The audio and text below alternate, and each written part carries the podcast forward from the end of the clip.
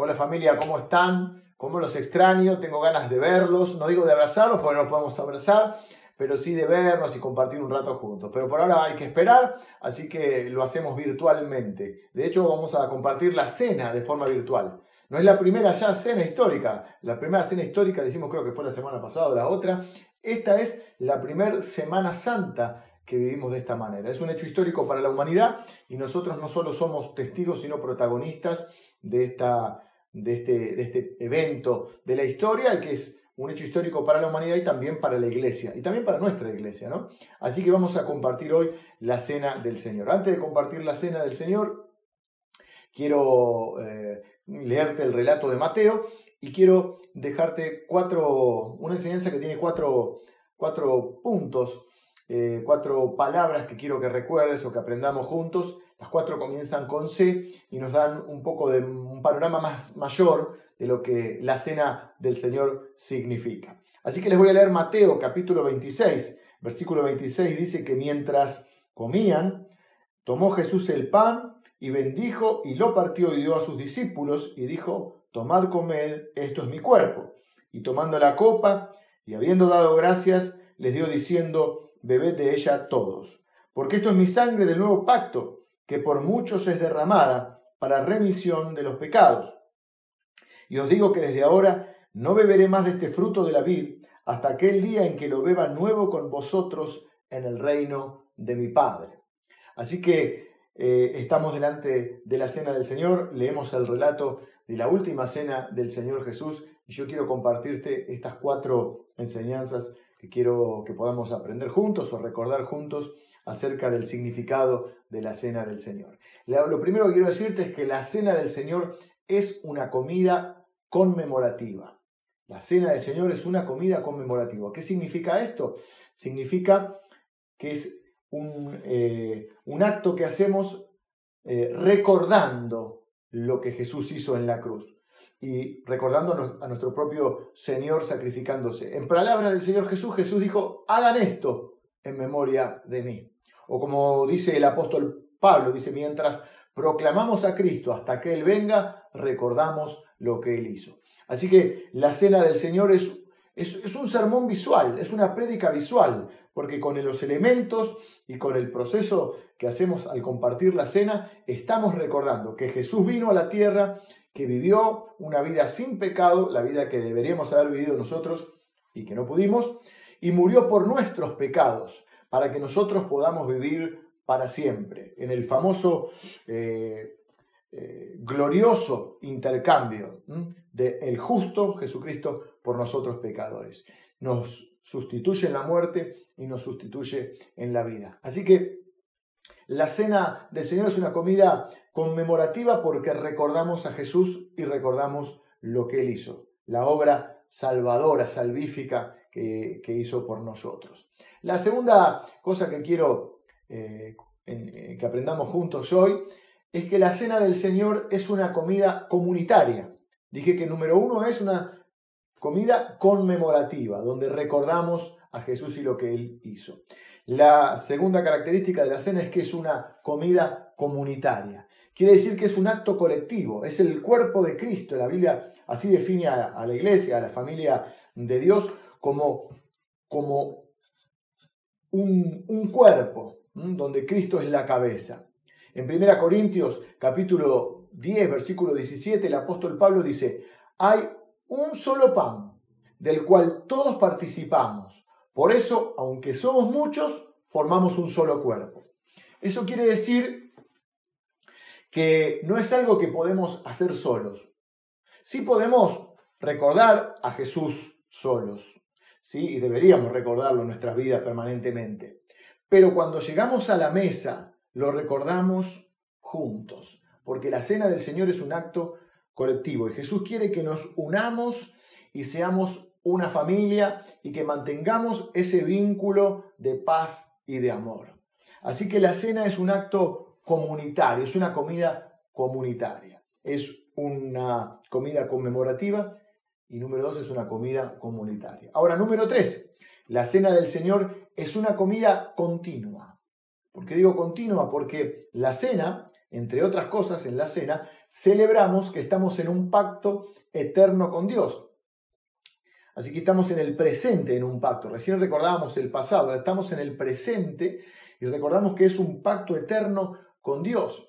Y en ese pacto Jesús dijo, eh, o para afirmarnos que es un pacto, Jesús dijo, este, porque esto es mi sangre del nuevo pacto, que por muchos es derramada para remisión de los pecados. Es decir, Jesús dice, este pacto para ustedes es gratuito, a mí me cuesta la sangre. Este pacto está garantizado por la sangre de Cristo. Por eso es un pacto eterno. Por eso la cena se celebra continuamente. Porque no es que hoy estoy en pacto y mañana no estoy en pacto. La iglesia, el pueblo de Dios, la familia de Dios está en pacto porque ese pacto está garantizado por la sangre de Cristo. Ya no es depende de mis obras, de, de, que yo haga algún sacrificio, de que yo me porte bien o mal, depende de lo que Cristo hizo. Y Cristo en la cruz dijo, consumado es, hecho está. ¿eh? Eh, la obra está terminada, es completa. En, el apóstol Pablo nos dice en 1 Corintios capítulo 11, versículo 26, que cada vez que comemos este pan y bebemos de esta copa, proclamamos la muerte del Señor hasta que Él venga. Y como iglesia de Cristo tenemos que proclamar justamente no solo a Cristo, sino su obra completa en la cruz y su regreso. Así que la, cena la tenemos que celebrar justamente hasta ese regreso. Ahora se está hablando mucho acerca eh, del regreso de Cristo porque, bueno, cuando surgen este tipo de eventos nos hace recordar a las palabras de Jesús en, eh, la Biblia donde él dice, bueno, cuando escuchen de terremotos, de pestes, de guerras, recuerden eh, que son señales de los últimos tiempos. Y evidentemente mm, son señales y, el tiempo va corriendo y la, venida del Señor se acerca. Eso no quiere decir que sea ahora porque nadie sabe ni el día ni la hora. Y de alguna manera también habrán pensado lo mismo la gente que vivió durante la Segunda Guerra Mundial o la Primera Guerra Mundial o, la peste negra eh, o, la, o la gripe española o tantas otras calamidades que hubo en este mundo. Así que no significa que este sea. Sí, obviamente que el tiempo va pasando y que se nota en la naturaleza que, eh, que, que, los tiempos, esa manifestación de la naturaleza, como dice la Biblia, ese gemir de la naturaleza, significa, bueno, vamos oyendo de terremotos y de un montón de cosas. Leíamos en estos días que al haber semejante stop en la humanidad, eh, por ejemplo, en Barcelona se respira 100 años, eh, en los últimos 100 años el aire más puro.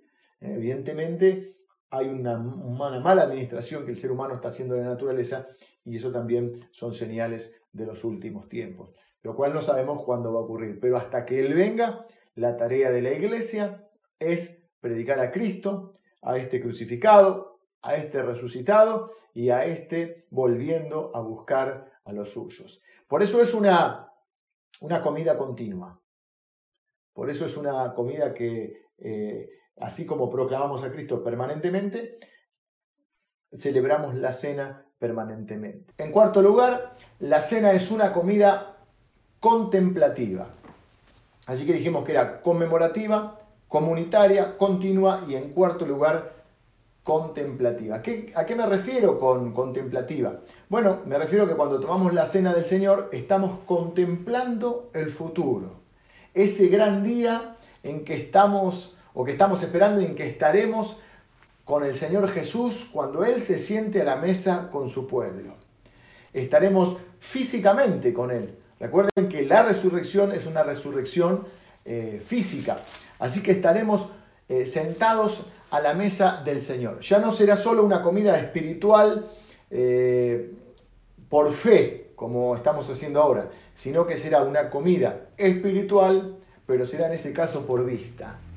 Por eso la fe la necesitamos para acá, por la tierra, para, estar, para vivir aquí en la tierra, donde dice la Biblia que andamos por fe y no por vista, porque en el cielo no vamos a necesitar fe. De las tres cualidades centrales que menciona la Biblia, que son la fe, la esperanza y el amor, eh, la fe y la esperanza la necesitamos para vivir acá en la tierra. Por eso la Biblia dice que lo que perdura es el amor, ¿no? y que es, eh, la cualidad eterna es el amor que sí va a estar también, obviamente, en ese cielo y en esa tierra nueva.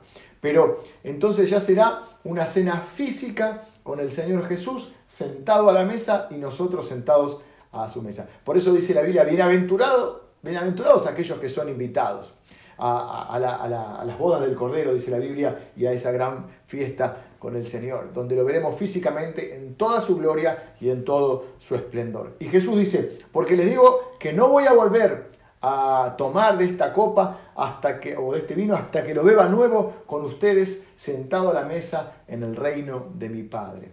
Eh, así que cuando compartimos la cena del Señor, nosotros estamos mirando hacia atrás, hacia lo que Cristo hizo, que por supuesto es fundamental en nuestra vida. La obra de Cristo y su obra es fundamental en nuestra vida. Estamos predicando con los símbolos, atravesando este momento de la cena del Señor, somos atravesados por el mensaje de Cristo. Estamos contando, estamos predicando con los símbolos. Es una prédica, un sermón visual. Así que cuando compartimos la cena, no solo miramos entonces hacia atrás, hacia lo que Cristo hizo por nosotros en la cruz, muriendo por nuestros pecados, sino que también estamos en el presente recordando ese pacto, ese, ese presente continuo, ¿no? De estar eh, eh, permanentemente eh, recordando lo que Cristo hizo y celebrando el pacto en el cual estamos, del cual formamos parte. Así que en el presente. Y también es una mirada hacia el futuro, una mirada contemplativa,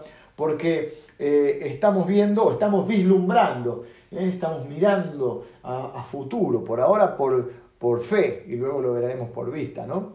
Eh, estamos vislumbrando ese gran día, esa gran cena, esa segunda venida, ese retorno de nuestro Señor Jesús y anhelando ese gran día. Así que miren qué importante es celebrar la cena del Señor. Una comida entre, entre hermanos una comida entre el pueblo de Dios y su Dios y su Padre. Una comida recordando al Hijo, inspirados y unidos en el poder del Espíritu Santo. Quiero que, que quizá alguno que, alguna persona que nos está mirando se haga esta pregunta.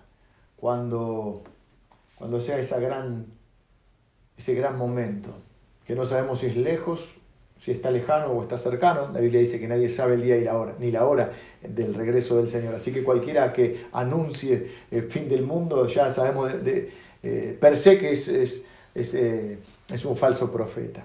Pero sí es cierto que el Señor va a venir. Y sí es cierto que Él va a, a llevarse a los suyos. Y la pregunta es, y sí es cierto que va a haber una gran cena, donde el Señor estará sentado a la mesa. La pregunta es, ¿estará sentado en esa mesa? Hace un,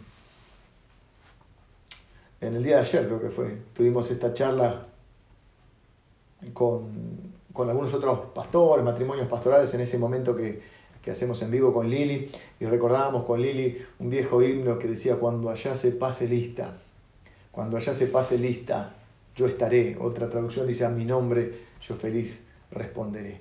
Quiero preguntarte, cuando allá se pase lista en esa fiesta, a la cual estás invitado, estás invitado, pero tenés que responder a esa invitación ¿Has respondido al Señor? ¿Has aceptado esa invitación del Señor? ¿Eh? Jesús dijo, el que a mí viene, yo no le echo fuera. Dice la Biblia que de tal manera nos amó Dios que trajo o que envió a su único Hijo Jesús, para que todo aquel que en él cree no se pierda, sino que tenga vida eterna. A eso somos invitados, a formar parte de la familia de Dios por como consecuencia tener esta vida eterna en este cielo y tierra nueva. Yo no sé cuándo va a regresar el Señor, pero sé que va a volver y sé que va a volver por mí. Y sé que yo voy a ser nombrado en esa lista. Cuando se nombre o cuando se diga mi nombre en esa lista, eh, yo voy a feliz responder, aquí estoy. He sido salvado no por mis actos eh, de justicia, sino por, por los actos de, de mi Señor. He sido salvado no por mis obras, sino por la obra de Cristo en mi vida. Por la gracia de Dios Estoy aquí, por la gracia de Dios estaré ese día. Qué privilegio tenemos de formar parte de la familia de Dios. ¿Estás seguro entonces? Mira, si no estás seguro, yo quiero eh, guiarte en una oración.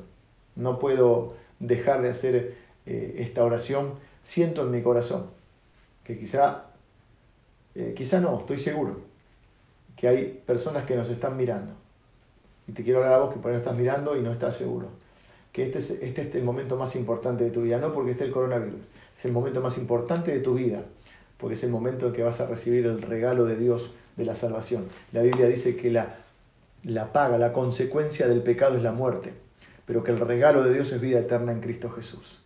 Y Jesús lo hizo posible por haber venido a la tierra y haber dado su vida por nosotros y haber muerto en la cruz por nosotros. Así que la consecuencia del pecado es la muerte y la Biblia dice que todos somos pecadores, que no hay justo ni a un uno. Así que todos de alguna manera tendremos que enfrentar la consecuencia del pecado que es la muerte. Pero, menos mal que hay un pero, ¿no? El pero dice, pero Dios, pero Dios. El pero lo puso Dios, pero el regalo de Dios es vida eterna en Cristo Jesús. Quiero guiarte en una oración para que recibas este regalo de Dios, esta invitación de Dios, y, para eso tenés que poner tu fe en Jesús y reconocer que sos un pecador, como yo y como todos los seres humanos somos pecadores, y que necesitamos un Salvador y que ese Salvador es Jesús. ¿Y cómo lo recibís? Bueno, la Biblia dice que por la fe. Dice que a todos los que le reciben, a los que creen en su nombre, a los que reciben a Jesús, a todos los que creen en su nombre, Dios les da la potestad de ser llamados sus hijos. Dios te hace un hijo suyo, parte de su familia, y entras en este pacto. Por eso Jesús derramó su sangre y por eso Jesús entregó su cuerpo. Oramos juntos. Puedes orar más o menos así, decirle, Señor, yo eh, te abro mi corazón hoy. Y pongo mi fe en Jesús. Reconozco que soy un, pecador que necesita un Salvador y que ese Salvador es Jesús. Quiero recibir el regalo de la, de la salvación, quiero recibir, eh, el perdón de mis pecados y quiero recibir también eh, el regalo de la vida eterna a través de recibir a Cristo en mi corazón. Pongo mi fe en Jesús, lo reconozco como Señor y Salvador y acepto la invitación para ser ahora un hijo tuyo invitado a esa gran cena, la cual estamos celebrando anticipadamente, pero quiero formar parte de esa familia. Si estás orando así y le decís, Señor, yo te pido que me perdones por mis pecados y, y pongo mi fe en Jesús, lo que hace Dios es que te acepta en su familia, perdona todos tus pecados, eh, anota tu nombre en el libro de la vida, donde están eh, anotados los que, los que estarán ese día en la fiesta, y como dice la Biblia, bienaventurados aquellos que han sido invitados. Y no solo eh, es una fiesta, es el inicio de la fiesta, eso da inicio a la etapa de la eternidad. La vida es muy corta y la eternidad muy larga. ¿Qué plan tenés para esa eternidad? Te acabo de dar el plan de Dios y ese es el que eh, espero hayas recibido con esta oración. Ahora, si me dejas, quiero bendecirte. Si hiciste esta oración, ahora recibí esta bendición de parte de Dios. Yo eh, bendigo, Señor Padre, bendigo a todos los que eh, a través de, esta tecnología que nos permite estar conectados, oraron entregando su vida a Jesús, poniendo su fe en Él y arrepintiéndose de sus pecados. Yo los bendigo en el nombre de Jesús. Declaro que por la fe ahora son tus hijos que la sangre de Cristo les limpia de todo pecado. Y esa misma sangre que fue derramada, que ahora nos hace estar en pacto eterno contigo, Señor. Y también, Padre, te pido que ahora los bautices ahí donde están con tu Espíritu Santo. De esa manera los sellas, Señor, hasta tu venida. Esa es la garantía de que vas a venir por nosotros. Tu Espíritu en nosotros, Señor. Reciben ahora el regalo de la vida eterna, el perdón de sus pecados. Reciben ahora una vida nueva, una vida eterna que comienza hoy en una vida nueva aquí en la tierra. Y que ya ni la muerte nos podrá separar de tu amor. Yo bendigo a cada persona que ha orado así y que ahora es mi hermano en Cristo Jesús. Y que ahora puede celebrar con nosotros la cena del Señor. Señor, yo lo bendigo en tu nombre. Amén. Si oraste así, recibiste esta oración, yo te bendigo y mm, te espero para que prepares también tu copa y tu pan, porque ya podés participar de la cena del Señor. Esta cena entonces, que como bien dijimos es conmemorativa, pues nos recordamos lo que Cristo hizo, es comunitaria porque solo se puede hacer eh, formando parte del cuerpo de Cristo, es continua porque la vamos a hacer y la vamos a hacer permanentemente o la vamos a compartir permanentemente hasta que el Señor venga y es contemplativa porque nos esperanza con ese futuro glorioso donde estaremos sentados a la mesa del Señor. Y ahora vos, como yo no sé si lo conoces el libro, supongo que no, porque es muy viejito, pero acordate esta frase, cuando allá se pase lista, yo estaré. y vos podés ir por la fe que ahí vas a estar y ahí nos vamos a, a reunir todos los hijos de Dios de todos los tiempos, de todos los lugares del mundo, que hayan vivido y que en la tierra hayan puesto su fe en Jesucristo y se hayan arrepentido de sus pecados. La Biblia dice que no hay otro nombre bajo el cielo dado a los hombres en el cual podemos ser salvos, que en ningún otro hay salvación. Pero sí hay salvación para aquellos que han puesto su fe en Jesús. Así que te bendigo, me alegro mucho de eso. Mis hermanos que ya eh, han recibido el mensaje en otro tiempo, que son cristianos, que están caminando en el, camino del Señor. En unos minutos vamos a compartir la cena del Señor. Es bueno recordar y seguir aprendiendo y seguir profundizando en lo que la cena del Señor representa para nosotros.